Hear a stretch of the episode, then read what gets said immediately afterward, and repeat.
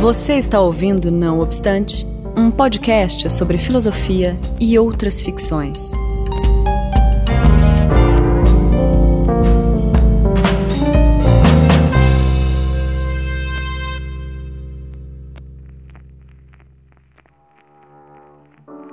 Toda a alegria que pretendesse desconsiderar o trágico ou ignorá-lo graças à aparente e passageira plenitude de sua felicidade é necessariamente uma alegria falsificada e, aliás, tão logo desmentida por um nada de experiência ou de lucidez.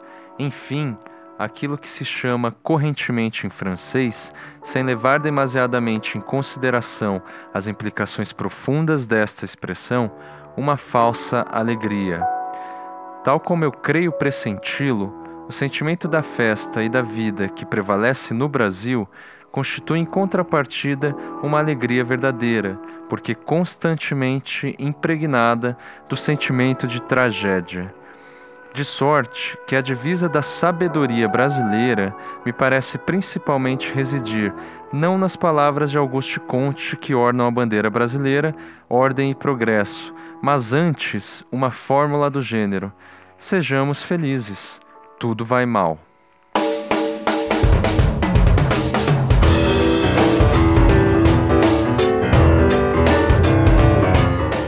Começando mais um Não Obstante. Agora hoje eu tô aqui com uma sala quase cheia. tô aqui com o Daniel Portugal. Diga oi, Daniel. Olá, gente. Tô com o Rogério de Almeida. Olá. E já participou aqui com a gente, professor lá da, da Faculdade de Educação da, da USP. E também com o professor André Martins. Diga oi, André. Oi, tudo bem? Tudo bom? Também participou aqui com a gente no Não Obstante número 4, se eu não me engano sobre afetos. Acho que é o 3 aquele. É o 3, é, desculpa. Enfim, obrigado por, pela presença de todos. E hoje a gente vai falar sobre Clément Rosset, um filósofo francês é, contemporâneo, né, que está vivo, que foi é, orientador do doutorado do André Martins. Mas também é um tema que o Rogério tem estudado faz alguns anos já, e um autor que eu tenho usado na minha tese de doutorado tá certo? E eu tô aqui só para fazer perguntas. Exatamente. só pra perturbar. Pra Exatamente. Mas o Daniel é Nietzscheano também, então tá na mesma gangue aí do mal, né? Bom, só dois recadinhos. Esse programa de hoje ele, como o anterior, só está está sendo publicado graças ao Patreon do Anticast. Inclusive, eu estou aqui com um microfone profissional pela primeira vez, com uma placa de, de som legal. Então, assim, se você gosta do nosso trabalho e é, quer continuar vendo é, é publicações com maior frequência, uma periodicidade mais regular, então contribui ali. O Patreon é um sistema de doação tá certo? Então é, vai ter o link ali é, na postagem. É, daí você tem direito a participar do, do grupo extremamente afetivo lá do Facebook, que é fechado só para os patrões do Anticast, chamado carinhosamente de Cracolândia. Então, essa é uma das vantagens. Acessa lá o plano do Patreon e, dependendo da sua contribuição, tem outras recompensas, dentre as quais um desenho meu, por exemplo, livros nossos, enfim. É só entrar lá que você já confere as, as recompensas e ajuda a gente a adquirir mais equipamento, enfim, a levar esse trabalho adiante, tá certo? segundo recado, é, que aqui é jogo rápido, né? Não tem muita. que no Anticast é mais demorado. Eu vou tentar ser o mais breve possível. Eu tô fazendo as sessões, não obstante, que são é, aulas né, é, pontuais do fim de semana de três horas de, de duração via Hangout. Então, se você quiser é, participar, é, primeiro entra lá no filosofiadodesign.com barra cursos, tá lá a, as próximas sessões. E se você estiver interessado, manda um e-mail para contato arroba nãoobstante.com para se inscrever. Uh, o, o, preço é, é, fixo, né? É sempre 100 reais.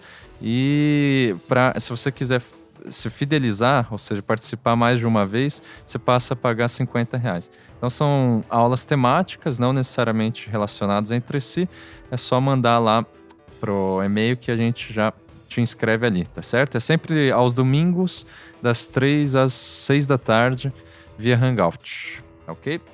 Então é isso. Vamos para a pauta.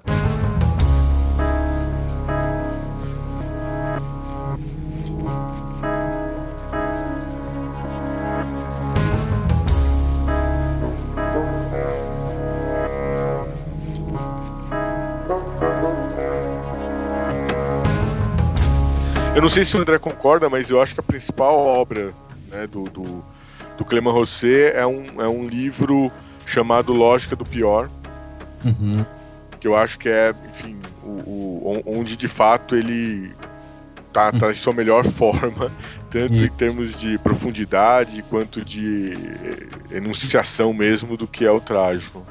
Isso. Isso. O, o, a antinatureza é, é a tese de doutorado dele, que foi publicada. Uhum. E o orientador dele foi aquele Yankelevich. Uhum. E aí, justamente, quer dizer, ainda é algo, mesmo que já dentro do estilo é, iconoclasta dele, né? Mas já é algo mais acadêmico, né? E a lógica Sim. do pior, que é da mesma época, já é ele mais solto, né? Isso. Inclusive no, no Antinatureza ele pede desculpas pro leitor por conta dos academicismos né, que, que, o doutorado obriga na, na, na demonstração, enfim é, dos, na, na, na, argumentação, enfim, ele, ele parece incomodado com o aspecto mais formal do, da escrita do, acadêmica. Né? Isso, e além disso, ele, no, a Antinatureza saiu pelo Brasil, no espaço, pelo saiu. espaço e tempo, né? Saiu. É, em 89. São dizer, duas faz... obras de 89, A Lógica do Pior e a Antinatureza, as duas esgotadas. É, a lógica do pior, se, se você digitar Clemão Rosset no Google, aparece ainda na, na primeira página lógica do pior é, integral, que, enfim, eu acabei digitalizando e disponibilizando porque, é, enfim, como é a obra principal e, a, e as editoras, enfim, simplesmente é, acabam não cumprindo né, uma, uma responsabilidade que eu acho que deveria ter na, na, na reedição de livros. Então uhum. ele está disponível, enfim, o, quem estiver nos ouvindo, quiser ler, Sim. é fácil de encontrar em PDF. Isso. Em 1989 também tem um livro lançado pela Rocco, que é o Princípio de Crueldade dele. É... E... e dessa mesma época o Real e seu duplo. Isso, pois é, exatamente. Também pela LPM, se não me engano, depois reeditado pela Rocco. É. Então, fora esses, eu só conheço. A Alegria Alegria. Na verdade, Exatamente. era Força Maior, né? E eles colocaram uma Foi traduzido. Meio, é. né? Pode crer. Então a gente só tem o quê? Umas cinco obras do, do José no Brasil, né? É... Só que é impressionante como ele publica muitas outras, ou tem publicado, pelo menos ultimamente, na França mesmo, né? Uhum. Pelo menos da década de 90 para cá, tem vários, assim, um sobre Schopenhauer, é, um, um, sobre como que é? é princípios de, sagace e folia. É, sabedoria e loucura. E loucura, é. Filosofia trágica. Essa filosofia trágica é aquele que ele escreveu com muito, muito novo, não? Isso, isso. É. 20, 21 anos, né? Nossa. e na França... Ele publica em 60, 60, em 60, 1960, não é isso? É, eu tenho aqui só a edição francesa de 91 dessa. E na, e na é, França é. foi também publicado relativamente recentemente um livro que ele tinha publicado ainda anteriormente ao Filosofia Trágica, que é O Mundo e Seus Remédios. Ah, Nossa, quando ele tinha 10 anos de idade. Esse não é o Le Choix de não, né? Não, não. não. Verdade, falar. É o Mundo e Seus Remédios. Ah, tá. É... É que esse não nem consta que esse é antigo também, é. né? Não, mas foi reeditado. Foi reeditado. Foi, tá. foi. Inclusive. Remédio. Sim. E o, e o, Filosofia Trágica também, ele é de 1960, foi reeditado em 2003. Entendi. E aí o, o, enfim, o Clement Rosset pede, pede desculpas pela, pela, pela linguagem, né? Ele diz que ele era, enfim, muito jovem, muito imaturo, mas que em termos conceituais ele mantinha o que tinha trabalhado lá. Isso. E aí a gente poderia, enfim, seguindo, se for organizar a obra dele, né, seguindo, por uhum. exemplo, o Jean Tellet, é, que escreve um, um, livro sobre ele, é, seria a gente teria o primeiro trágico, né, o primeiro a primeira enunciação do trágico nesse a filosofia trágica. Depois uma segunda filosofia trágica que seria a lógica do pior, onde aparece aí com toda essa força e uma maturidade. A, E ele tenta, de certa forma, delinear, né, como se fosse alguns outros antigos, é, digamos, precursores, né, de uma filosofia trágica na lógica do pior. Isso. E aí, e aí eu acho que entraria nessa mesma discussão o antinatureza que nós colocamos, né, que estaria nesse, nesse aspecto do, do, do trato do trágico. Depois uhum. ele entra com a questão do real e seu duplo, eu acho que inaugurando aí é o que a gente poderia chamar de metáfora obsessiva do, do, do, do Clément Rosset, que no meu modo de ver é, é o tema é, do real, mas uhum. abordado pelo viés da ilusão. Né? Sim. E daí tem é, é aquele Le Real, né? Que não saiu em português, é simplesmente o real. O Tratado de Idiotia, né? Exatamente. É, L'objet singular, o André, enfim, vocês devem estar rindo da minha é, pronúncia francesa, eu peço desculpas. Objeto singular, né, que também não saiu. E que mais que saiu disso? Saiu aquele mais recente, quer dizer, mais recente para mim, que é L'École du Real, do Real. que é uma reunião de texto. Entendi. São textos antigos, né, sobre Schopenhauer. Sim, e daí é, entra nessa tradição que ele são livros sobre o real, mas que se você for, né, isso é uma discussão que eu tive com o Rogério várias vezes, se for tentar extrair, né, o que ele tem a dizer mesmo sistematicamente sobre o real, você não encontra muita coisa nesses livros que são sobre o real. o que você encontra é, digamos, uma negativa, um, uma contraparte do real, que seria a ilusão, né? Rogério. Isso também é, é, uma... é não, sei se, não sei se minha leitura, enfim, é, é coincide com a, com a do André, mas é, eu vejo que ele, ele sempre pontua o seguinte: quando você diz, ah, eu sei o que é o real, eu vou te explicar o que é o real, eu vou dizer qual o sentido do real, nesse instante você é traído pelo seu desejo, pelo seu sentimento de que haja de fato um, um enunciado, uma explicação sobre o real. O que ele uhum. diz é que o real é visto sempre obliquamente, né? Quer dizer, a gente olha sempre de maneira oblíqua.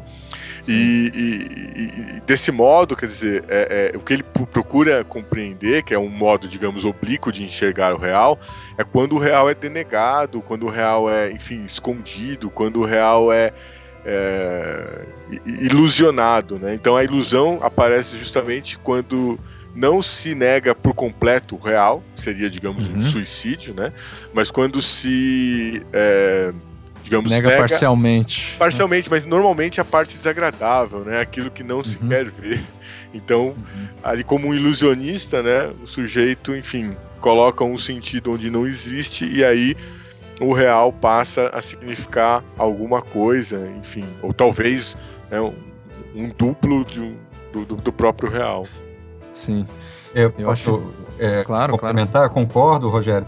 E eu diria assim que o, o que é importante para o Clément Rosset, e para a gente entender, né, é que ele está falando, e não é à toa que ele parte de Nietzsche, ele parte também de Spinoza, de uma imanência absoluta. Né? Então, é, você falar um discurso sobre o real, inevitavelmente você já está duplicando o real. Né? Hum. Então, é por isso que a, a, ele está sempre nesse discurso fugidio, mas não é um discurso fugidio porque o, o, o, real é oculto. É ao contrário, porque o real ele é vivenciável, vivenciável e vivenciado, né? Então, hum. os discursos é que o duplicam, né? E, então, a, a, tentativa dele de denúncia da ilusão é justamente porque a ilusão são formas de denegação do real que, no entanto, está sempre presente, né? Porque, pela teoria, digamos, algum leitor iniciante ou desavisado poderia pensar que ele está dizendo que o real está sempre oculto. Ele quer dizer uhum. o contrário, que o real está sempre presente. Né? Uhum. Que a gente é que o oculta ao tentar falar sobre ele, ou, ou, ou mais ainda, com subterfúgios psíquicos que o denegam. Né? Sim. Os diferentes aspectos da ilusão descritos anteriormente reenviam para uma mesma função, para uma mesma estrutura, para um mesmo fracasso. A função, proteger do real. A estrutura, não recusar perceber o real, mas desdobrá-lo. o fracasso, reconhecer tarde demais no duplo protetor o próprio real do qual se pensava estar protegido. Esta é a maldição da esquiva, reenviar, pelo subterfúgio de uma duplicação fantasmática ao indesejável ponto de partida, o real.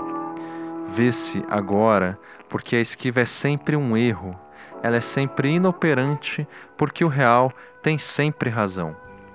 Isso, eu acho interessante daí incluir uma questão, porque essa ocultação, ela pode tender, e eu sei que não é isso, mas eu acho interessante esclarecer, a um raciocínio heideggeriano, assim, de que a gente tem que é, nos desalienar de todos os discursos que estão é, nos afastando, por assim dizer, do lugar onde estamos, sei lá, aquilo que eles chamam de Dazen, para chegar nessa pureza de, do nosso ser aí que está diante do real. O que, que vocês têm a me dizer sobre isso? É, o, o Clément Rosset ele vai no sentido contrário à ideia de pureza do real, né? Uhum, uhum. Essa imanência absoluta, justamente o real ele se dá é, o tempo inteiro, né? Quer dizer, ele se dá, ele é o que a gente vivencia, onde a gente está o tempo todo, né? A, a busca Sim. da pureza, certamente, e ele implica muito com a filosofia de Heidegger por causa disso, né? Certamente é uma bu essa busca de pureza do real é uma forma de duplicação. Uhum. É interessante. É, é... Essa parte dos mecanismos psicológicos que você falou, teria como desenvolver mais esse, esse ponto? Que ele, ele, ele pensa em alguns especificamente ou não? Ou, assim, formas psicológicas de negar o real? É, ele dá Sim. exemplos, né? Em geral, ele dá exemplos a partir da literatura, né? Ele é muito culto literariamente, né? E muito irônico. Então, ele está sempre pegando exemplos da literatura e mostrando como que as pessoas não conseguem enxergar o, o real, né? a, a, realidade, e estão se auto-iludindo, né? É, eu fiz um exercício com, com a, a leitura da obra do, do Machado de Assis, que eu acho que tem muitos pontos de semelhança é, com Nietzsche, que era contemporâneo, e, e, obviamente ambos não, não, não conheciam a obra um do outro, é, mas que estavam pensando, enfim, ambos eram leitores de Schopenhauer, né? E aí o, o Clément Rosset também inicia sua, sua trajetória, digamos, filosófica lendo Schopenhauer. Então eu acho que é, esses três acabam tendo pontos é, muito próximos. E imagino, uhum. acredito eu, que o, que o Clément Rosset não conheça também a obra do Machado, não sei se ele chegou a ter é... Conhece? Eu dei de presente para ele uma obras completas. Ah, que é, maravilha. Mas porque ele gostava muito de Machado de Assis já. Ah, já eu não sabia disso. Textos, é, ele é particularmente fã do Alienista, né? E aí eu presenteei com as obras completas. Olha, Mas... então mais um ponto aí que me deixa feliz de ver a proximidade do pensamento de ambos. E tem assim, bem, bem rapidamente, para mostrar um do, do, dos, um, um, dos modos como acontece esse efeito psicológico, né? A partir da, por exemplo, na obra do Machado, um conto bem famoso que acho que boa parte do, dos ouvintes é, é, conhece, ou então pode acessar rapidamente e ler, que é o conto A Cartomante. Ali mostra um sujeito que é um sujeito cético, que enfim, não acredita é, na possibilidade de ler o futuro, acha que cartomante é uma, uma bobagem, mas quando ele se vê na iminência de, de, de, sofrer uma violência, enfim, ser confrontado porque era um adúltero e, e o marido poderia, né, o marido da, da, da amante poderia, enfim, matá-lo, ele se vê envolvido com uma cartomante e aí a cartomante faz a leitura do futuro, né, e diz para ele, olha, pode ir tranquilo, não tem problema nenhum, não vai te acontecer nada. E aí nesse momento acontece algo muito interessante, porque ele tem o real para ler, que é um bilhete, enfim, tom de urgência do, do marido, que é amigo dele, pedindo para ir à casa. Né? Então, assim, tudo indica pela trama montada que ele sabia a verdade e que, enfim, haveria um risco ali de ele ir ao encontro do, do, do, do amigo. Mas o que, que acontece? Uhum. Uh, quando a cartomante né, diz que, enfim, para ele ir tranquilo que não vai acontecer nada, é, ele opta pelo discurso da cartomante. Quer dizer, você tem a leitura um, do, do, real de um lado, que é os indícios que mostram né, o que de fato está se passando, e de outro lado você tem a leitura de alguém que viu nas cartas, portanto num duplo, né, uh, vestígios de um futuro que estaria, portanto, já previamente estabelecido. E é claro que ele vai pagar o preço altíssimo pelo, pelo equívoco dele. Então eu vejo eu vejo o Machado bastante cruel em relação a, a esse sentido. É, não, não, não, não, não denegue o real, né? Porque ele sempre volta. Aliás, essa, essa colocação, especificamente essa frase, assim, não, né, assim, não, não, não fuja do real, porque ele sempre volta, é também do Woody Allen, que, que, que tangencia o tema do trágico no seu cinema, né? Uhum. Ah. Isso é uma. deixa eu comentar que, é, se não me engano, é no Real Tratado de Idiotia uhum. que o, o Clément Rosset ele cita Capitu. Olha aí. É. é, verdade, é verdade. Tem, um, tem um, um, livro que ele faz uma citação rápida dela, né? Isso. Eu tinha é... me esquecido disso. é, é interessante também como essa obsessão, digamos assim, pelo real, na verdade tem a ver com aquilo que eles chamam de princípio da crueldade, né? Que, enfim, ele vai é, explicar longamente o que, que ele está querendo dizer com crueldade, mas tem a ver com esse mecanismo, essa dinâmica do, do real sempre se sobrepor de alguma forma no fim das contas. Nesse exemplo da, da, do conto A Cartomante, né?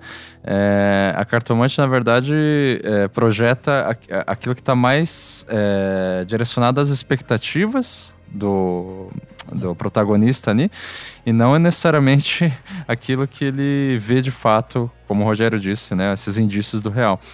O Machado tem uma frase para isso que eu acho muito interessante, aparece no conto Singular Ocorrência. Ele diz: é, o desejo de acomodar o, o, o, a realidade aos sentimentos da ocasião. Sim. Então, uhum. com, conforme a ocasião altera os sentimentos, haveria né, uma tendência em, em, compreender, enfim, o real a partir dessa acomodação. É, é uma, uma, esse é um dilema que eu tenho tido lendo você, porque é, nesse sentido é, a gente poderia dizer, eu acho que o próprio você diz na lógica do pior, que o homem tem uma espécie de incapacidade de fazer essa sincronia, por assim dizer, é, de regular isso, assim, as expectativas que estava numa ocasião anterior, por assim dizer, com a nova ocasião, com as novas coordenadas que aparecem e tal. Parece que sempre tem uma, um atraso, um delay em relação a isso, é como se fosse uma incapacidade. É, e por outro lado, eu vejo que é, ao mesmo tempo ele fala, é, é me parece que há uma super capacidade, uma faculdade incrível do, do, do homem, enfim, de fazer essa sobreposição, né? É, de ignorar o real e tentar enxergar nele o que ele quer, por assim dizer. Uhum. daí, daí, eu fico nesse, nesse dilema, será que, que é uma é uma questão de julgamento, né? Incapacidade ou supercapacidade, né? É, é uma questão pejorativa, uma questão negativa de como lidar com, com o mundo, com, enfim, de como a, é uma questão ontológica, né? Como que o, o, essa relação do, com a própria existência ela se dá a cada instante. Mas o, o Clément Rosset, ele, ele dá a entender, né, e os textos dele dão a entender, que essa supercapacidade de, mesmo estando no real, denegá-lo, né, ou, ou ver uhum. sob uma ótica de, da adaptação, né, que na verdade esses dois aspectos que você mencionou me parece que são um só, né? É, Entendi. É, visto como a incapacidade de, de aprovação do real e uma supercapacidade que vem da primeira, né? É, uhum. De ver outra coisa no real, né? Sim. Mas, mas essa dissociação em relação ao real, ela sempre tem um preço a pagar, né? Uhum. Mas seria é. também uma coisa que o negue, como uma busca de redenção, por exemplo. Então, o real é aquilo, você não vai aceitar e vai querer acreditar numa ordem já dada e que supostamente vai te salvar, vai te oferecer uma redenção. Essa, essa seria a negação do real. Não. Então, é, eu acho que essa questão é, é, é, pertinente, porque daí ela já abre uma, uma, uma questão que eu queria é, colocar, que é, digamos, a, a, a herança, a ligação, a, ou, sei lá, a vinculação com a filosofia nietzschiana por parte do Rousseau que de fato o que o Daniel está falando, é, para quem, enfim, não não está por dentro de Nietzsche, o Nietzsche ele coloca mais ou menos que assim a, a relação do homem com o mundo já é problemática, digamos, já é por é, por efeito de fabricação, sabe? o homem ele sempre vai ter que traduzir o mundo por outra coisa que não é o mundo, no caso a linguagem, por exemplo, é, e não tem, digamos, como desviar disso. Né? Esse é um ponto. Daí o Daniel me corrige se eu estiver é, distorcendo aqui, uh, mesmo a questão do Nietzsche, que ele conhece bem. É, e daí tem, você pode ir para dois lados, né, nessa tradução, nessa, nessa questão incontornável de traduzir o mundo. Você pode correr o risco de trocar o mundo, trocar o real pela tradução, tradução pela linguagem, por exemplo. É, procurando né? uma fixidez, né? a torre de marfim lá da verdade e mentira, no sentido Exatamente. Ou isso que você chamou de ordem pré-estabelecida, no caso, né? Uhum. Que, por exemplo, uma ordem moral. É, ou você pode criar aquilo que o Nietzsche chama de, de repente, mais para frente, né, ele vai chamar de transvalorização ou transvaloração é, dos valores, ou seja, você faz uso dessa, desse artifício, enfim, de tradução a seu favor. Você coloca isso assim, ah, já que eu posso fazer isso, já que eu tenho essa capacidade, e, e, e sabendo que é sempre um, um engano, né? Eu, tô sempre trocando uma coisa, então eu vou fazer essa uma ilusão que não vá exatamente contra o real. E daí eu queria ver com o, o Rogério André Martins de que modo que o, o você se apropria desse pensamento nietzschiano da linguagem. E, é, pois é, minha que... pergunta tinha a ver exatamente com isso, porque a questão toda é você sempre está criando, né? Mas quando você, na criação, acha que encontrou uma verdade que já estava dada, você está negando a própria criação. Seria isso a ideia de negar o real também? O real seria esse, esse eterno devir e essa criação isso. Né? É, é sempre fora da, do nosso alcance, por assim dizer. Bom, quero ouvir o Rogério, né? Eu, eu diria assim, esse aspecto que vocês estão levantando, né? É, uhum. É, o, Clément Rosset, ele é 100% nietzschiano nesse aspecto, né? Uhum. E a filosofia trágica dele é, decorre dessa, né? É, o, acho que a influência maior do, do Clément Rosset, que ele deixa claro no Alegria, Força Maior, né? É Nietzsche, uhum. não tem a menor dúvida, né? E a, mesmo a ideia do trágico, ele pega da interpretação que Nietzsche faz do, do, do trágico grego, né? Uhum. Bom, é, agora, essa questão assim de que a gente está sempre é, criando, né, e, e, a ilusão seria se fixar numa criação, me parece que isso também está presente em Clément Rosset, mas que a preocupação maior dele é, é, mostrar que, e aí voltando a Nietzsche, né, imagino que o Clément Rosset, ele, quer dizer, entendo que ele está concordando com Nietzsche nesse sentido, uhum. é que uma coisa é, por exemplo, pensar a arte como embelezando a vida, né? E outra coisa é pensar, seja a própria arte, seja a linguagem, seja a filosofia, como maneiras de, de fugir do real, né? Então, a, a, diferença seria essa, né? Quer dizer, para ele, o, o, estar sempre criando, num sentido, significa criar junto ao real e acordo com o real, ele usa muito né, essa ideia. E a outra seria é, criar ou interpretar para fugir, para denegar. É, eu concordo, eu concordo inteiramente. Eu acho que a, uma, uma das armadilhas na leitura do, do é, é, é, tentar, digamos, captar o que é o real, né? Porque se você vai, vai enfim, embarcar nessa tentativa de jogar um, um jogo conceitual, de aprender o real, Assim, você já, já, já tá contrariando a própria perspectiva do Rousseau. Uma vez que ele a, a, aponta isso, não há como você aprender o real. Porque uhum. o, o, o, enfim, o, nós já estamos, né? O André acho que mencionou muito bem a questão do, de uma imanência absoluta, né? Quer dizer, nós, estamos é, é, vivendo, né? E, e, isso daqui que nós estamos fazendo nesse exato momento aqui agora é real. Então não tem uhum. muito para onde ir. O grande problema é justamente é tentar é, estabelecer uh, um outro real para ocupar o lugar do real. Então, duas coisas que eu acho que seriam importantes aqui. Primeiro, a, a questão do trágico, né? Que o, que o André mencionou, que ele realmente pega a fórmula do Nietzsche e a fórmula básica, né, para quem está ouvindo a gente, seria o seguinte: mesmo diante da realidade mais desagradável, uma vez que ela exista, você afirma.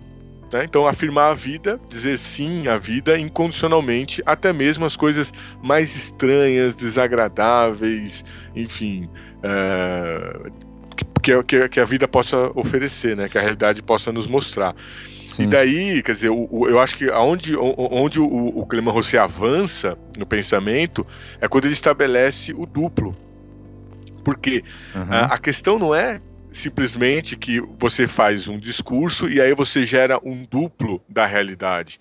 Mas é quando, ao gerar um discurso, você coloca o seu discurso no lugar da realidade e a realidade, portanto, passa a ser um duplo desse discurso. Uhum. Isso apareceria, por exemplo, já em Platão. Né? Então é como se Platão dissesse: olha, o mundo das ideias né, é, é, o mundo verdadeiro. O mundo que nós sentimos, esse no qual estamos imersos, é uma sombra. Ele é um duplo do mundo verdadeiro. E assim vai, por exemplo, com Baudelaire, né, quando ele conversa com a sua Isso. alma e a alma, né, e ele diz, a pergunta para a alma, né, qual o lugar onde você se sentiria uh, realizada, feliz. Anywhere, né? anywhere. Isso, qualquer lugar é, é, é, é, fora do mundo, né? Uhum. Então é um pouco dessa, dessa questão do duplo que eu acho que ajuda, auxilia a compreender a visão dele do real. Por isso que, que é uma visão é, oblíqua, né? Porque realmente o real não está escondido, pelo contrário, ele é o que se apresenta de maneira mais evidente. Uhum. A questão é que, uma vez que ele se mostre desagradável, né, há, há, enfim, um, um, direcionamento né, na criação de um duplo que passa a ocupar o, o lugar do real. Eu acho que o pensamento religioso, de certo modo, por exemplo, o pensamento cristão, é, é um belo exemplo disso, né? O mundo, o mundo, o mundo verdadeiro está em outro lugar, né? O meu reino não é deste mundo.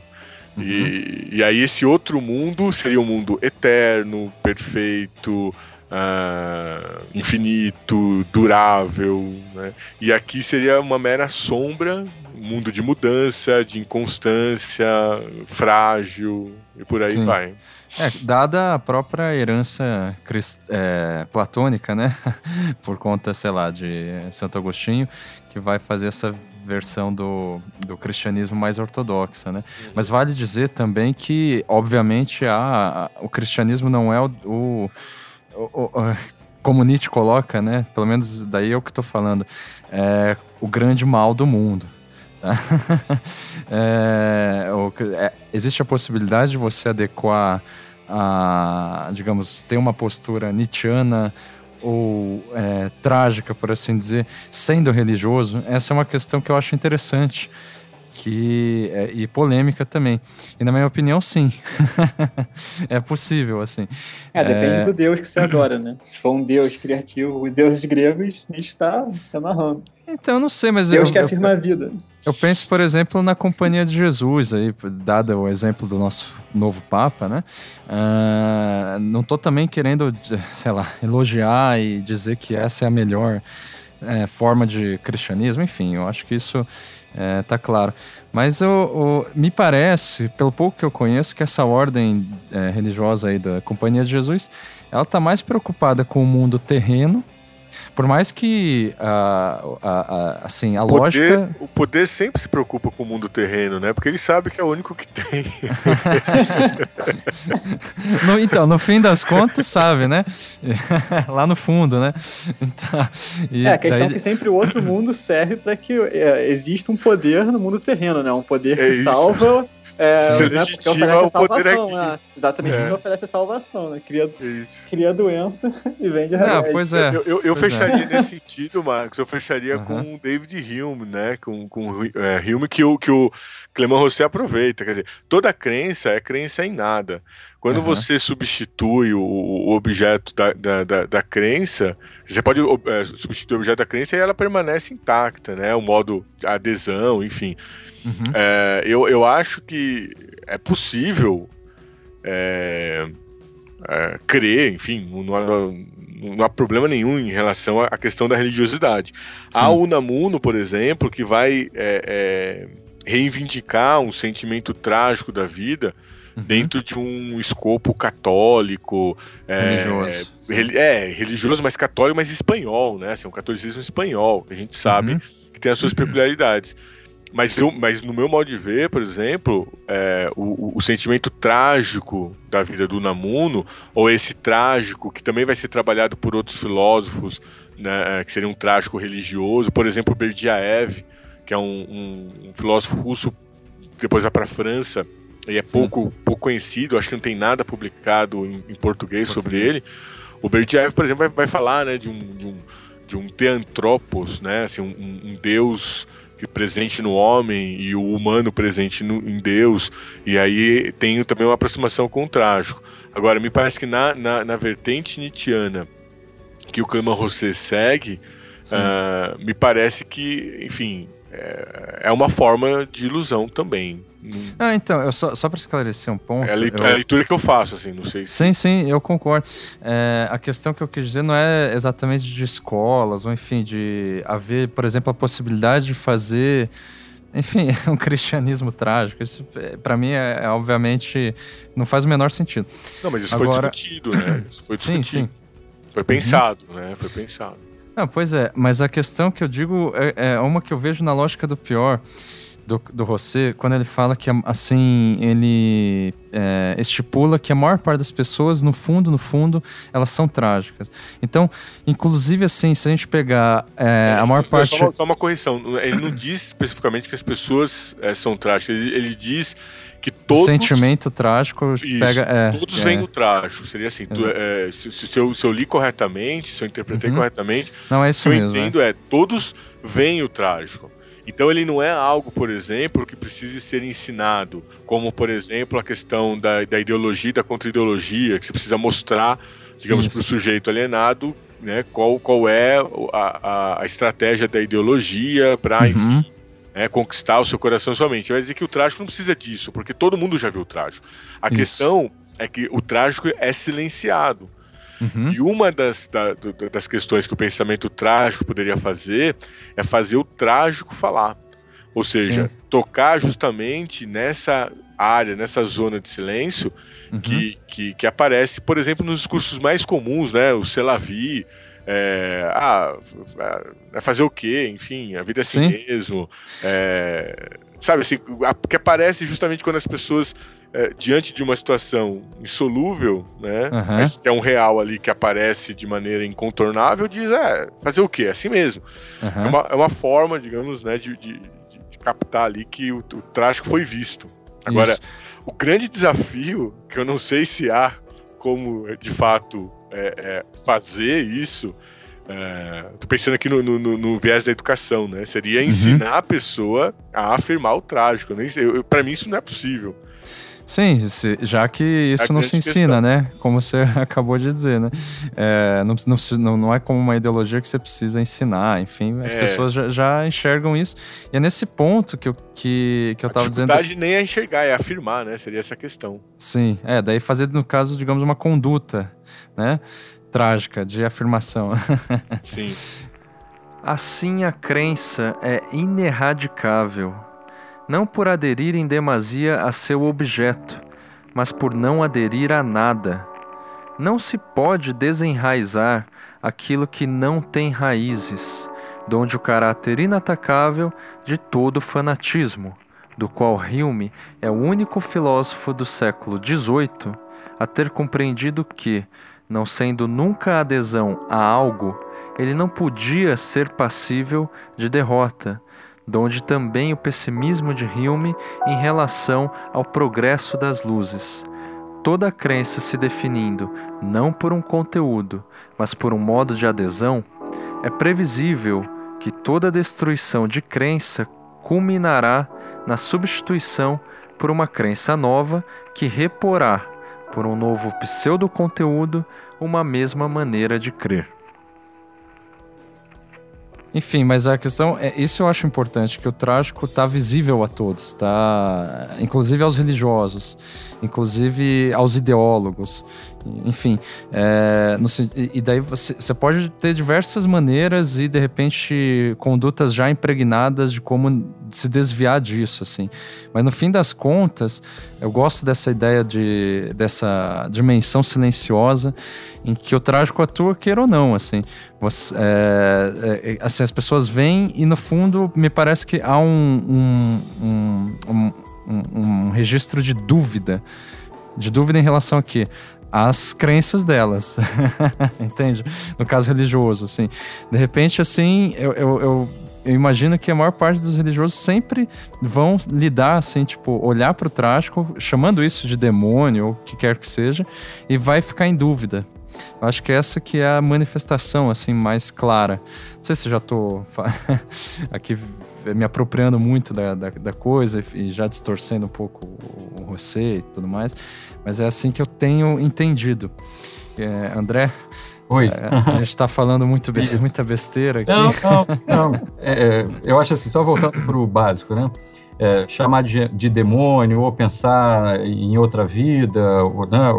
são, são formas de conforto, né? de buscar conforto, no sentido Sim. de um desconforto em relação ao trágico. Então, uhum. sem entrar em qualquer julgamento moral, muito menos as pessoas, né? Porque cada um está fazendo o que pode, né? É, é, me parece que esse tipo de movimento psicológico, de, de buscar esse conforto, por mais que ele seja útil, né? É, ele é um movimento antitrágico, né? É, uhum. Seja no sentido da, da, acusação, né? Assim, por que, que existe o mal no mundo? Isso é, é uma não compreensão do trágico, né? Uhum. É, porque justamente tá, já está se pressupondo que existe um sentido transcendente que determina que as coisas é, sejam como são, né? Sim. É, e não apenas que sejam como são e que se expliquem por suas causas próximas, né? Uhum. Bom, e, ou né, pela teia afetiva das relações, etc., né, pelos afetos. Bom, então, seja isso, seja é, pensar a partir dessa não compreensão, dessa, primeiro, dessa, desse desejo de dar um sentido às coisas que lhes seja externo, e, de, e, dessa, e da impossibilidade disso, né, aí é que se pode pensar, bom, é, existe o demônio, não existe o demônio, e existe esse Deus ou essa instância é, divina transcendente. Né? Uhum. Mas isso são, são subterfúgios é, de, de, que vêm da, da, não compreensão e da não aceitação do caráter trágico do real. Né? É, no caso falou de, de afetividade, muitas vezes é para explicar o sofrimento, por exemplo, né? Uhum. São formas de explicar o sofrimento. E, e, vale dizer também que, apesar da gente estar tá falando que são, sei lá, alternativas que, que buscam conforto, assim, já que explicar o sofrimento, encontrar um inimigo imaginário que seja, para isso é mais fácil do que lidar de frente e tal é, é interessante também ver o, a, o, oposto que também enquadra, se enquadra nessa lógica. Por exemplo, numa conduta meio, sei lá, é, ascetista ou ascética, né? É, que vai começar a, sei lá, no protestantismo, desculpa, no protestantismo, é, a ver o sofrimento como um, uma via de, digna, de dignificação do homem, por exemplo. Isso também seria uma via antitrágica, né? Também, também. É, eu, eu, acho importante pontuar isso porque o trágico, a palavra trágico já traz essa conotação meio de pessimismo, sei lá, de questões assim mais. É, eu é... queria fazer um caminho provocativo, né? Uhum. É, porque eu concordo com você, Marcos. Fica, fica a ideia de que o trágico é, é, é pessimista, que, enfim. É... Olhar a vida como ela é de fato. É, não, né? mas, eu, mas eu queria fazer um exercício assim, mais provocativo, que é ir pro trágico antes do trágico, né? É, pegar aqui uma contribuição da, da, da, do pensamento religioso do é, Campbell, né? Sobre sobre né, a história da religião do Campbell para ir para as primeiras. Campbell, né? Isso, Joseph é. Campbell. Para ir lá para as primeiras mitologias, né? Uma das só só para a gente pegar então a definição do, uma das definições do trágico que, que, que o Clément Rosset dá. Está no Lógica do Pior. O trágico não é, é festa contra a morte. O trágico é festa diante da morte.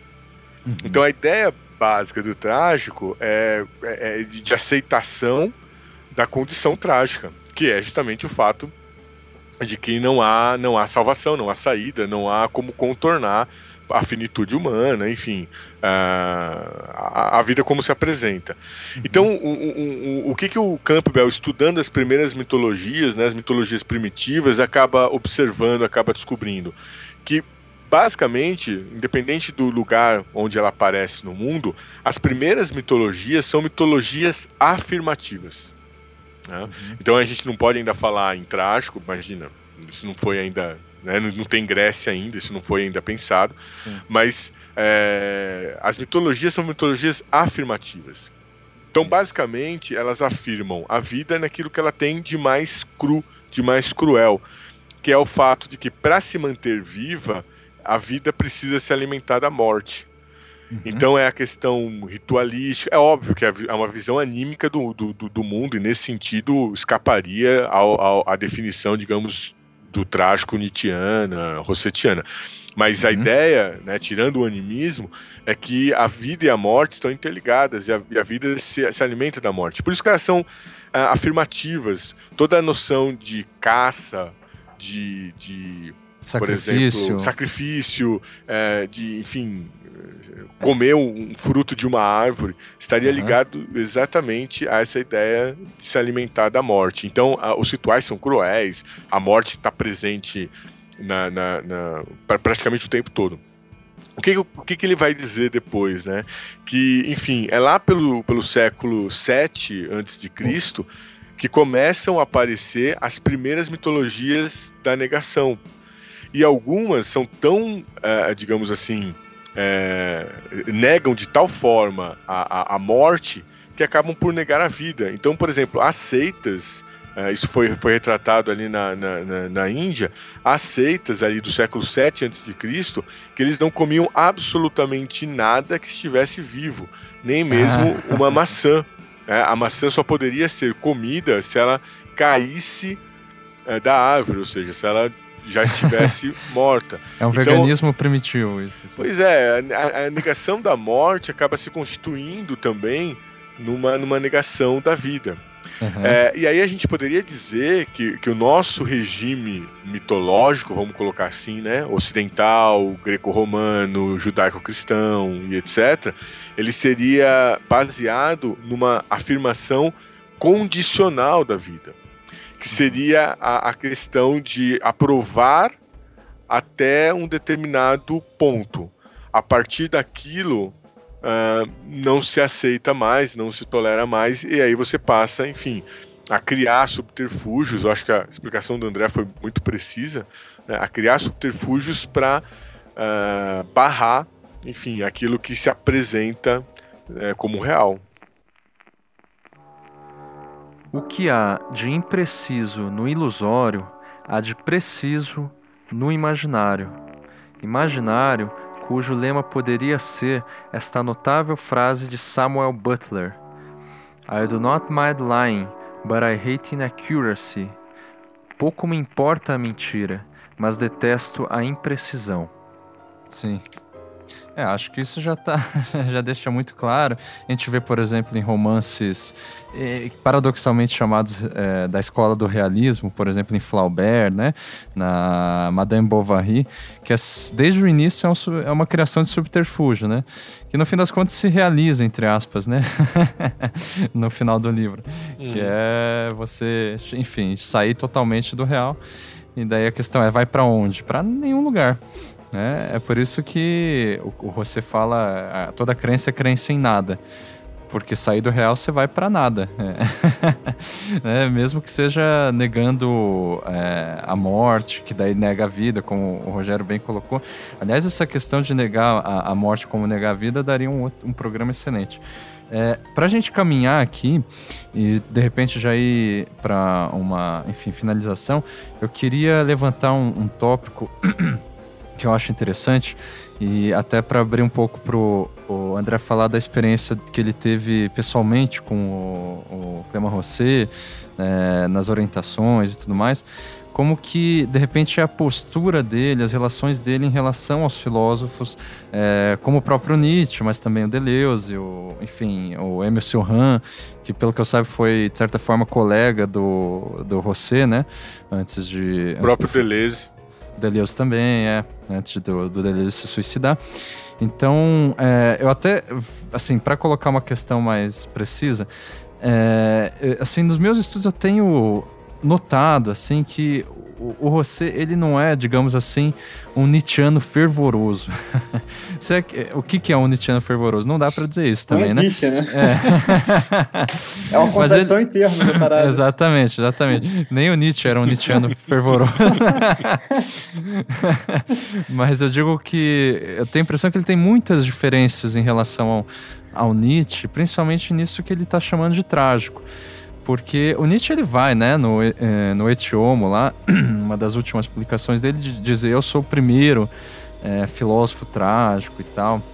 E eu não sei até que ponto o José ele aceita isso, porque assim, o Nietzsche, enfim, ele é um cara do século XIX, é, inescapável de, desse contexto, e que tinha, por exemplo, uma série de questões que poderiam ser interpretadas, na minha opinião, como messiânicas. A ideia de super-homem e tal.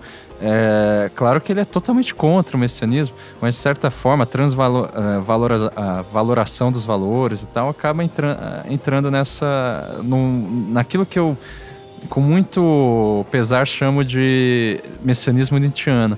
E me parece que o José ele consegue escapar um pouco disso. Não sei se está claro isso que eu estou dizendo, André. Eu, eu, concordo totalmente com o que você acabou de dizer, né? E eu diria que nesse ponto, o, o não é que o Clément Rosset é, não seja tão Nietzscheano, né? É que ele é mais Nietzscheano do que Nietzsche, né? Boa resposta. É verdade. Porque todo esse lado messiânico do Nietzsche é a pessoa física do Nietzsche não conseguindo suportar tanto assim o real, né? Isso. O Clément Rosset ele tenta radicalizar essa intuição nietzschiana. É, o que o próprio Nietzsche gostaria, né? O discípulo não paga bem ao mestre se não superá-lo. Mas eu queria então fazer uma pergunta que eu acho que seria, seria interessante. Queria perguntar pro, pro André, assim, duas coisas, né? Uma, como, como que, que, que você chegou no, no, no, no, trágico, né? E. Enfim, depois eu gostaria também de, de, de dar aqui meu depoimento. E, e, e, também como foi, a, como, como, como, é né, a figura do, do, do, do Clément Rosset, no sentido de, de se ele também é um. Quer dizer, se é um sujeito trágico ou se é alguém que filosofa somente. Trágico, é. é. Bom, como eu cheguei no trágico, né, enfim, falando resumidamente, é, foi via Nietzsche, né, quer dizer, eu sempre tive contato na, na faculdade, né, na graduação, com textos de Nietzsche, grupos de estudo de Nietzsche, em sala de aula, e também na tanto no, em grupos de estudos, é, em particular com o, o, Fernando José Fagundes Ribeiro, que é um dos tradutores do Lógica do Pior, né? Uhum. É, a gente fazia grupos de estudos e ele estudava, entre outros autores, o Clément Rosset, e, e na, em sala de aula também, né? Uhum. Bom, e me apaixonei totalmente pela filosofia dele, né? Eu me identifiquei e, e me identifiquei com esse princípio nietzschiano de, de recusa radical de qualquer idealismo. Né? E até que em 89 e, o Clément Rosset veio pela primeira vez ao Brasil para lançar justamente o Antinatureza e o Lógica do Pior uhum. na Bienal do Livro do Rio de Janeiro.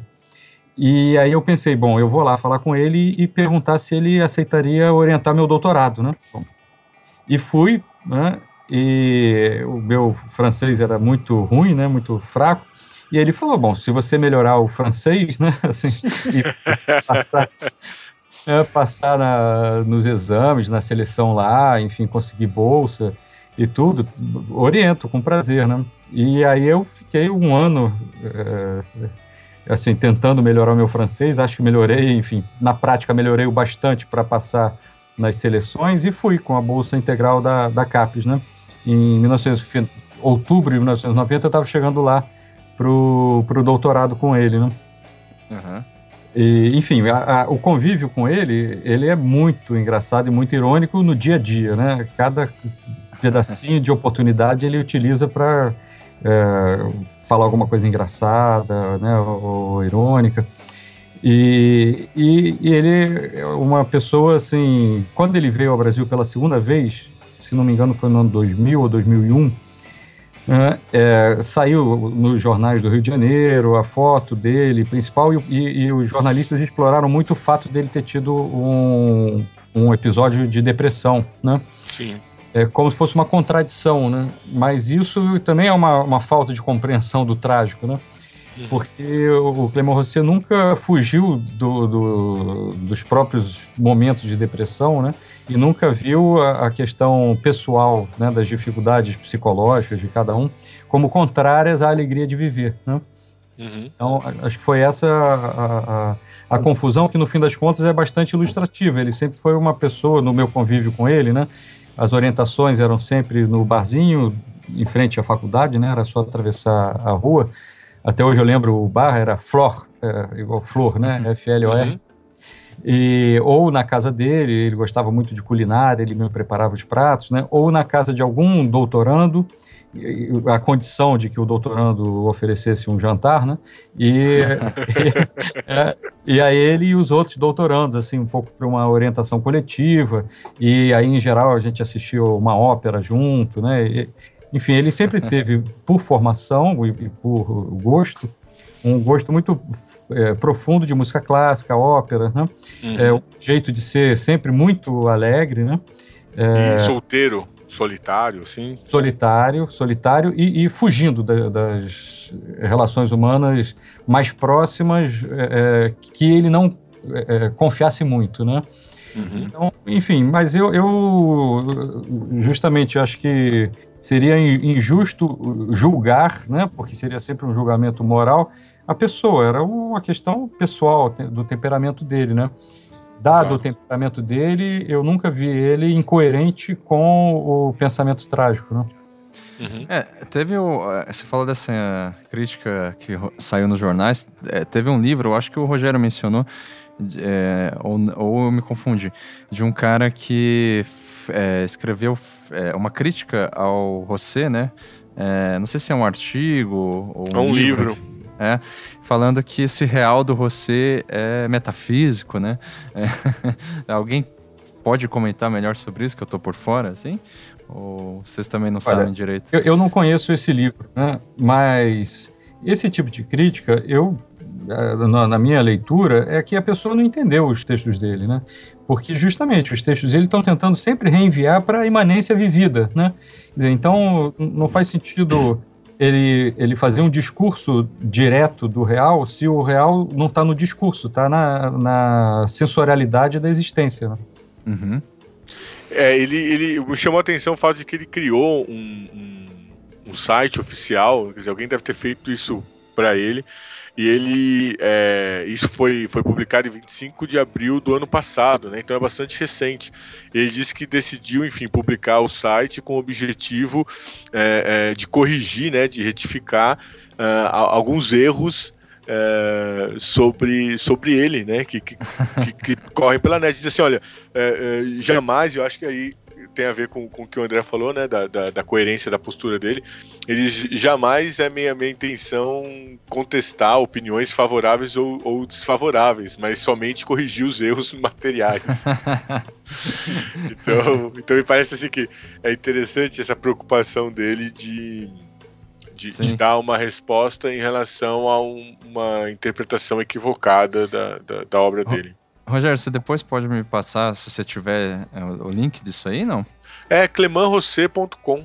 Ah, tá. Então tudo é, bem. É fácil. Né?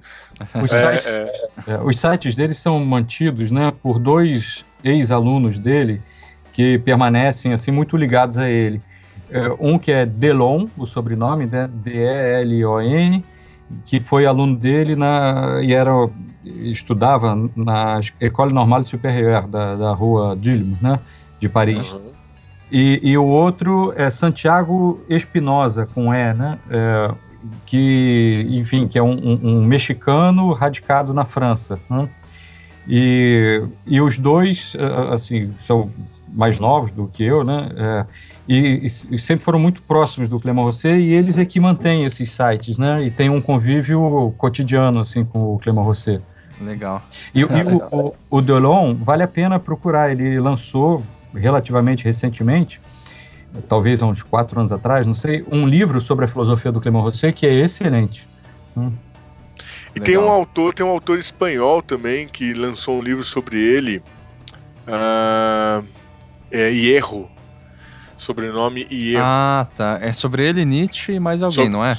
Não, não, ele escreveu um específico sobre o Clément Rosset. Sobre o Rosset, ah, tá. É, é, deixa eu ver se eu descubro aqui o, o, o prenome. É, Rafael é, de Hierro. Hierro. Uhum. É H-I-E-R-R-O. Uhum. Então tem um, tem um. Ele é tradutor, ele é o tradutor do. Do, do Você na Espanha. Do, é um deles, né? Uhum.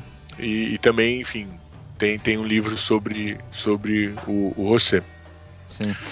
Eu, eu, eu, uma, uma questão interessante que eu gostaria de comentar, né?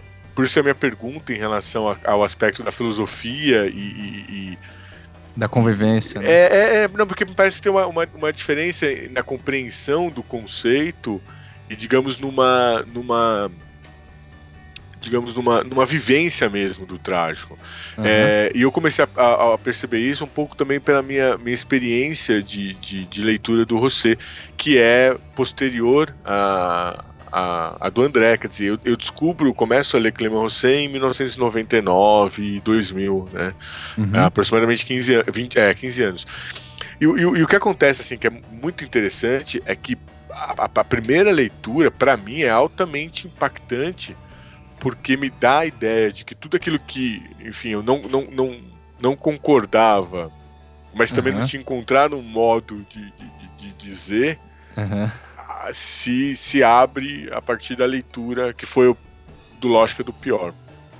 E essa leitura foi interessante porque o livro foi emprestado justamente é, pelo, pelo meu amigo Luiz Oliveira, que agora está se doutorando uh, com uma tese, enfim, que passa, né, tem, tem a base aí o pensamento do Clément Rosset e o pensamento de Nietzsche.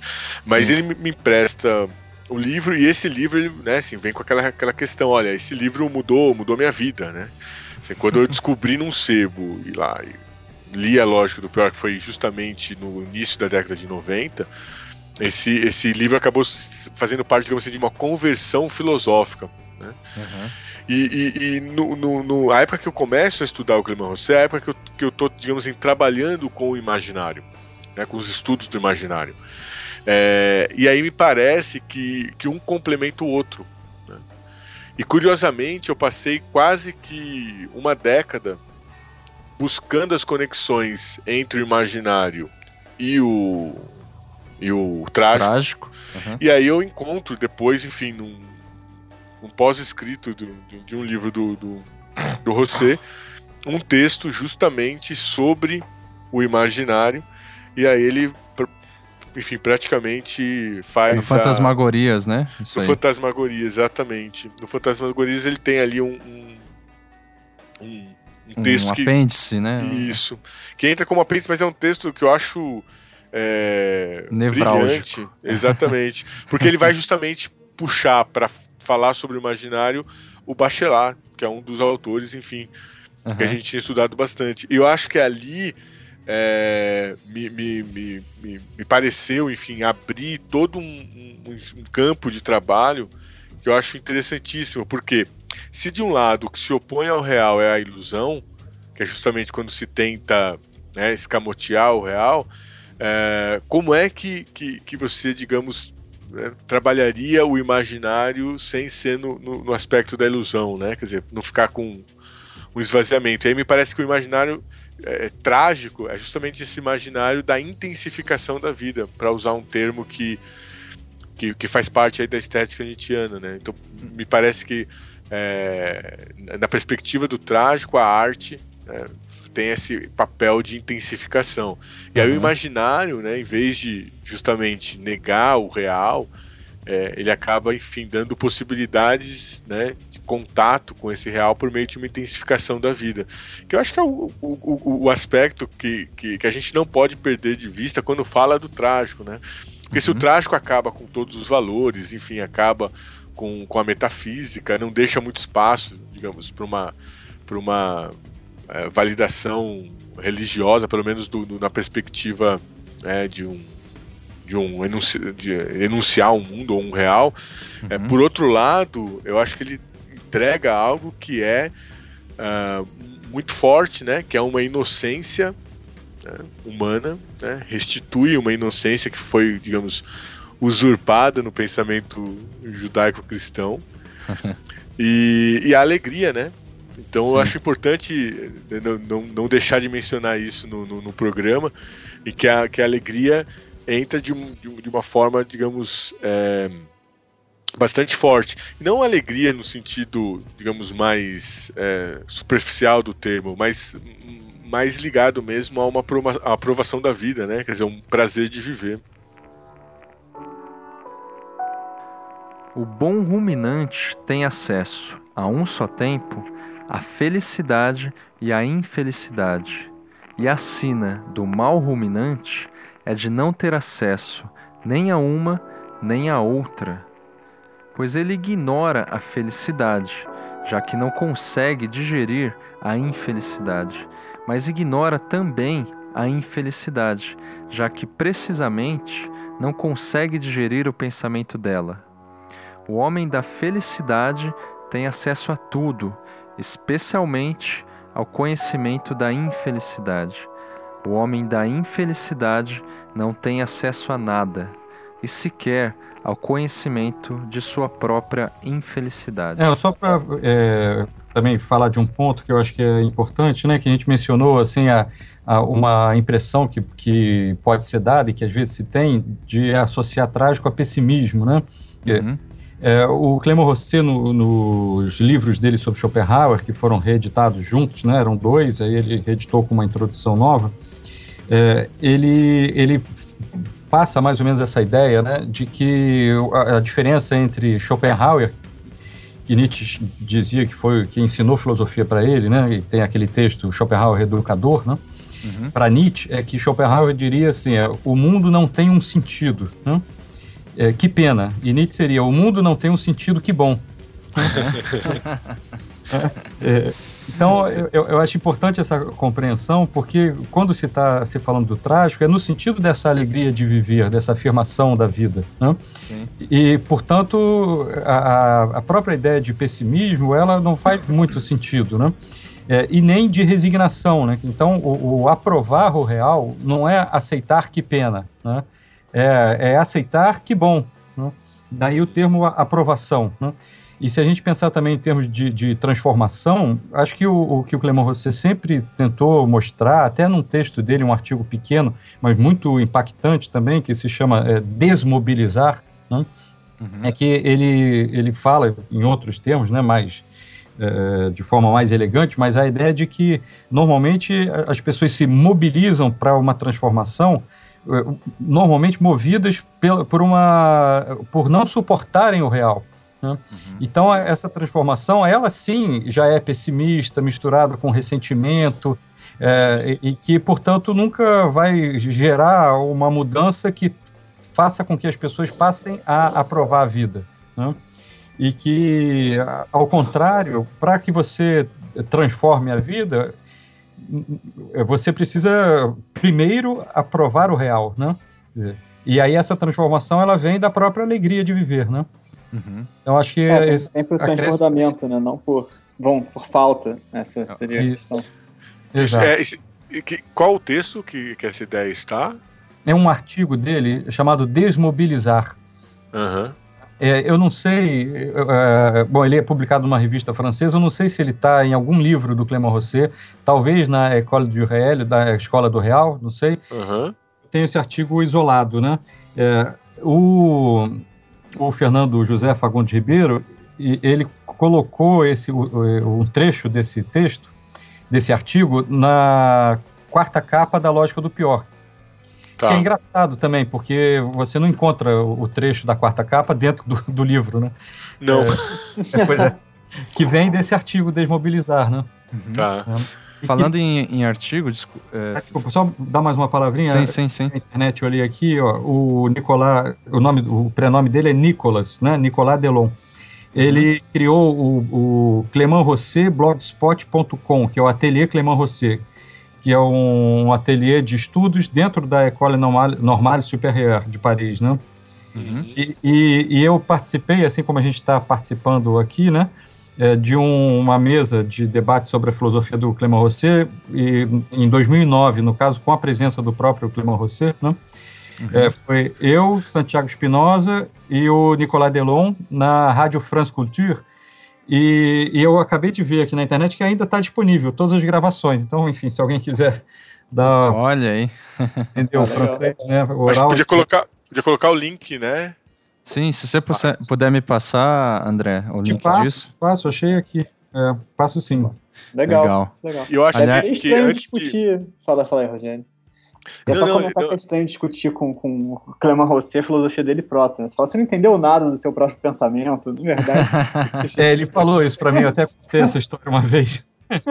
e na minha tese de doutorado, um, um dos capítulos chamava é, Clément Rosset e o Real. Nossa.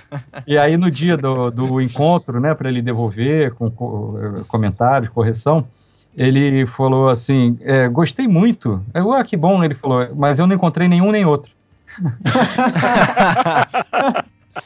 nem o você, nem o real. Nem o você, nem o real. Eu falei, puxa, mas então eu modifico, né? E tal. Ele, não, não, eu gostei muito. É um bom texto. Só faltou dizer, você foi muito criativo.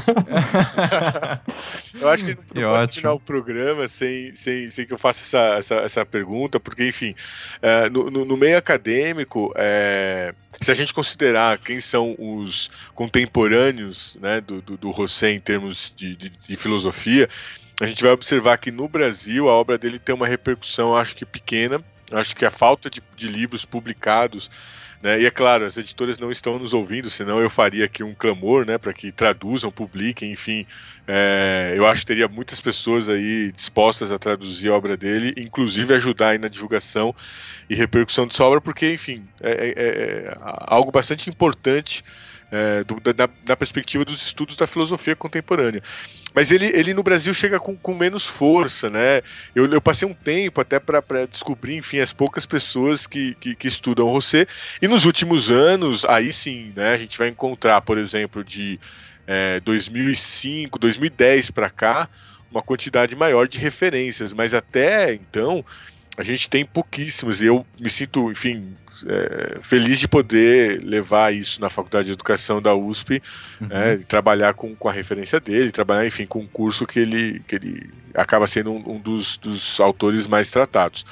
Mas eu queria saber do, do, do, André como, como é a repercussão da obra dele na França, porque me parece que na França ele tem, digamos, um, um peso maior do que o que chega aqui, ou não. É, sim e não, né? o Clément Rosset ele é um best-seller na França, né? Os livros dele são muito vendidos, é, mas não para um, um, público acadêmico, ou pelo menos não um público acadêmico que utiliza os textos dele academicamente, né? Então ele, ele forma pensadores e, e, enfim, as pessoas que, que bebem na filosofia dele para a própria vida e provavelmente até para a academia, enfim, mas ele é pouco estudado como objeto de. É, como um autor de filosofia, né? Ele é lido como um filósofo, que, num certo sentido, não deixa de ser uma destinação mais nobre, talvez, do que é, simplesmente né, se restringir aos muros da academia, né? Se há uma tarefa específica da filosofia, e isso independentemente de seus interesses fundamentais, que mais uma vez são inteiramente outros, esta seria a de curar o homem de sua loucura, vasto empreendimento que promete à filosofia um futuro longo e durável, contrariamente aos temores que se exprimem aqui e ali. Pois nada dura tanto quanto aquilo que não tem nenhuma chance de chegar ao fim. A filosofia, assim considerada somente sob um aspecto utilitário, tem ainda belos dias diante de si. Não há de certo grandes razões para gabar-se, pois quase nunca consegue arrancar o homem de suas manias. Mas se ela só consegue isso raramente, ao menos o faz por vezes, façanha modesta, que basta, entretanto, parece, para situar sua eficácia um pouco além dos resultados obtidos até aqui, nesta perspectiva, pela medicina, pela psicologia ou pela psicanálise. Então, gente, para finalizar só, eu queria perguntar é, se eu posso deixar link também de, de, algum artigo de vocês. Eu sei que o, o, o, André Martins ele tem um artigo chamado Imagem sua imanência em Clément Rosset. É, sem dúvida ele deve ter outros, né? Então, de repente, é, esse, do, esse que eu falei é, é sobre o Loin de Demois, né? Uhum. Lerros de Mi, se for em, em espanhol que não tem em português, que seria Longe de Mim, né? Isso. É, que é sobre, se eu não me engano, uma questão psicológica da identidade, não é isso, André? Isso. Já, é. E... esse, esse, artigo, enfim, falando rapidamente, é, é eu faço um contraponto porque aparentemente é como se o Longe de Mim estivesse contradizendo o Real e seu duplo no capítulo sobre a ilusão do eu. Né? E eu tento mostrar que não. Enfim, é só isso. E daí eu posso deixar esse, esse artigo como link só para o pessoal, sabe, conhecer melhor, ler claro, algum, claro. alguma coisa. Então tá, então vou deixar esse link aí. Rogério, eu sei que você tem vários aí. tem um que é sobre o, o, trágico de modo geral, né, com bases para... É, eu, eu acho que o... Assim, para pensar o trágico mesmo seria o... É, esse, esse que você citou que eu tô tentando lembrar o, o é considerações sobre não Considerações vi. sobre as bases de uma filosofia trágica. Isso, isso. Então, esse você acha que é interessante passar eu, aqui? Eu acho que sim. Tá. Eu, eu, eu, na verdade, assim, me dou conta agora que eu não. Eu, eu também nunca. Apesar de, de, de, ter aqui sobre minha mesa aqui uns 17 volumes uhum. da, da, da, da, obra do, do, do Rosset, né? A, a, e a maior parte, enfim, em francês, por conta da, da, da inexistência em português. Eu, eu não dediquei nenhum, nenhum artigo especificamente a ele. Uhum. É, me parece, talvez, enfim, que ele, ele apareça mais como o porta-voz do, do, do, trágico, trágico, da relação real e duplo, do que propriamente é, como alguém que criou um, um, um corpus, enfim, não sei, não, não, sei, essa eu acho que é uma questão que eu não sei se o André também saberia dizer, porque que ele, enfim, é tão pouco estudado, né, e, e embora seja lido. Uhum. Mas eu, mas eu vou, vou, vou, escrever um artigo, eu fiquei motivado agora a escrever um artigo sobre a, a, contribuição do Clément Rosset. Que ótimo, eu vou deixar esse das considerações, porque se eu me lembro bem, você fala bastante dele, sim, sabe? Só que daí só vai elencando outros autores, como o próprio Nietzsche e tal, né? Sim, Mas, sim. É, é, tá claro. Tem outros como aquele sobre a antinatureza e tal, mas enfim, é, né? Se, se, se for para escolher um, acho que esse seria interessante. Eu concordo, acho que esse daqui dá conta da, da, da, da discussão. Legal. É legal, Quer... os artigos já ficam, então, para quem quiser saber mais já que Exato. a gente vai encerrar né, por aqui. Uhum.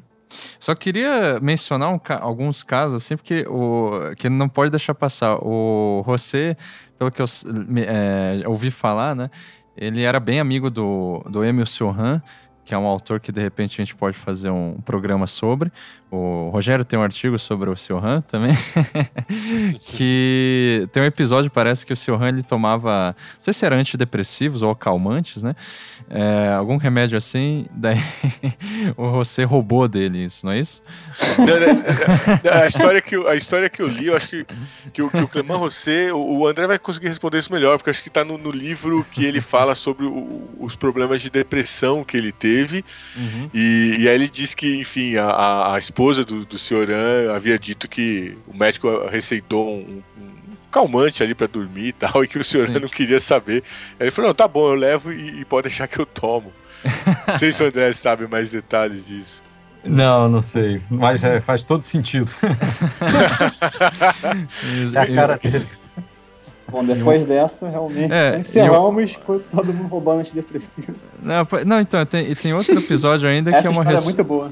Pois é, que é um... Só essas anedotas que eu acho interessante de ter no final. Que ele deu uma resposta com, é, contra o Deleuze, né? O Rogério sabe melhor dessa história, sobre o Wittgenstein. Não é isso, Rogério? Que o, ele falou que o Deleuze não, não, não, não leu o Wittgenstein. Foi, foi, uma entrevista né, que ele dá, e aí o, o sujeito pergunta para ele né, sobre a, a, interpretação que o, que o Deleuze faz do Wittgenstein. E me parece que o Deleuze também não se debruçou sobre isso, foi um, ampassando, né? Sim, sim. E aí ele diz assim: ah, que eu saiba, o Deleuze não lê alemão né? Porque ele já, me, me, já veio perguntar para mim algumas coisas, enfim, sobre isso. Então ele não lê alemão.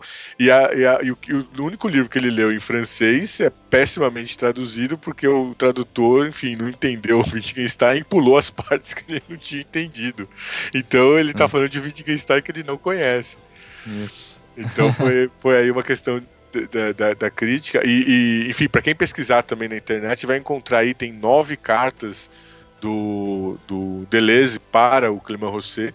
Olha, são, são cartas assim que, que demonstram uma relação de amizade e, e de afetividade também bastante intensa. Legal. Então acho que com isso a gente pode finalizar. Obrigado de novo, é, André, Rogério e Daniel, por estarem aqui. Eu acho que foi um, um papo excelente. Daria para a gente fazer mais 10 programas sobre o Rosé, né? Sobre os conceitos dele. E quem sabe a gente faz, né? Afinal, a gente está não obstante. Eu acho que vocês deveriam fazer um sobre Spinoza. Demorou, sem dúvida. Depois outro sobre Siohan, de, de, depois sobre Deleuze, por aí vai. Ótimo. Beleza, gente? Obrigado. Um grande e... prazer. Obrigado a vocês. Um abraço para quem estiver nos ouvindo aí daqui para frente, né? Isso. pois é, então valeu, tá. gente. Vamos dar um tchau todo mundo junto. Bom, tchau, tchau, tchau. Até mais.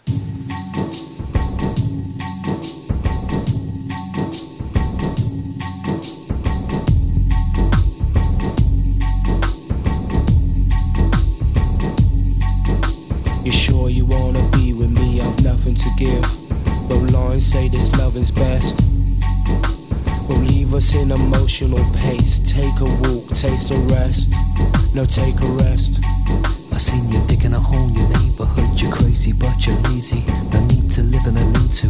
Your troubles must be seen to. See through money like it's paper. With faces I remember.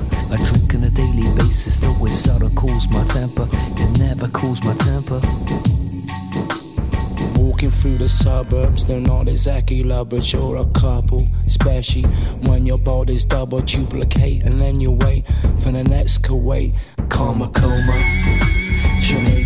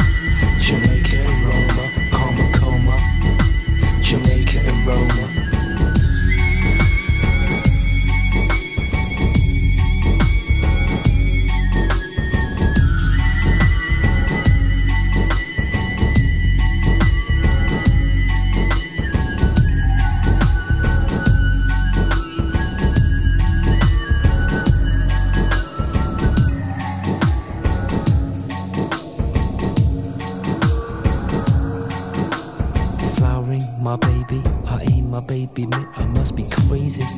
See, I'm swayzy. You're digging a hole in your neighborhood. You're crazy, but you're lazy. Must be lazy. Don't wanna be on top of your list.